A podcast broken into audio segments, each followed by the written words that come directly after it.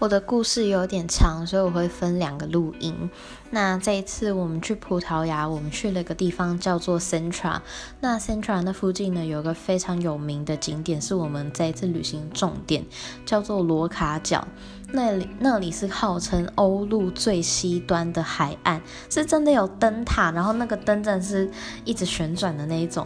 所以我们本来就打算在那边看夕阳。那你们也知道，欧洲现在。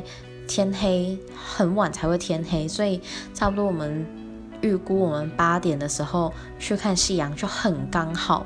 但是我们到了 c 我们八点在 Central 的公车站才发现最后一班去罗卡角的。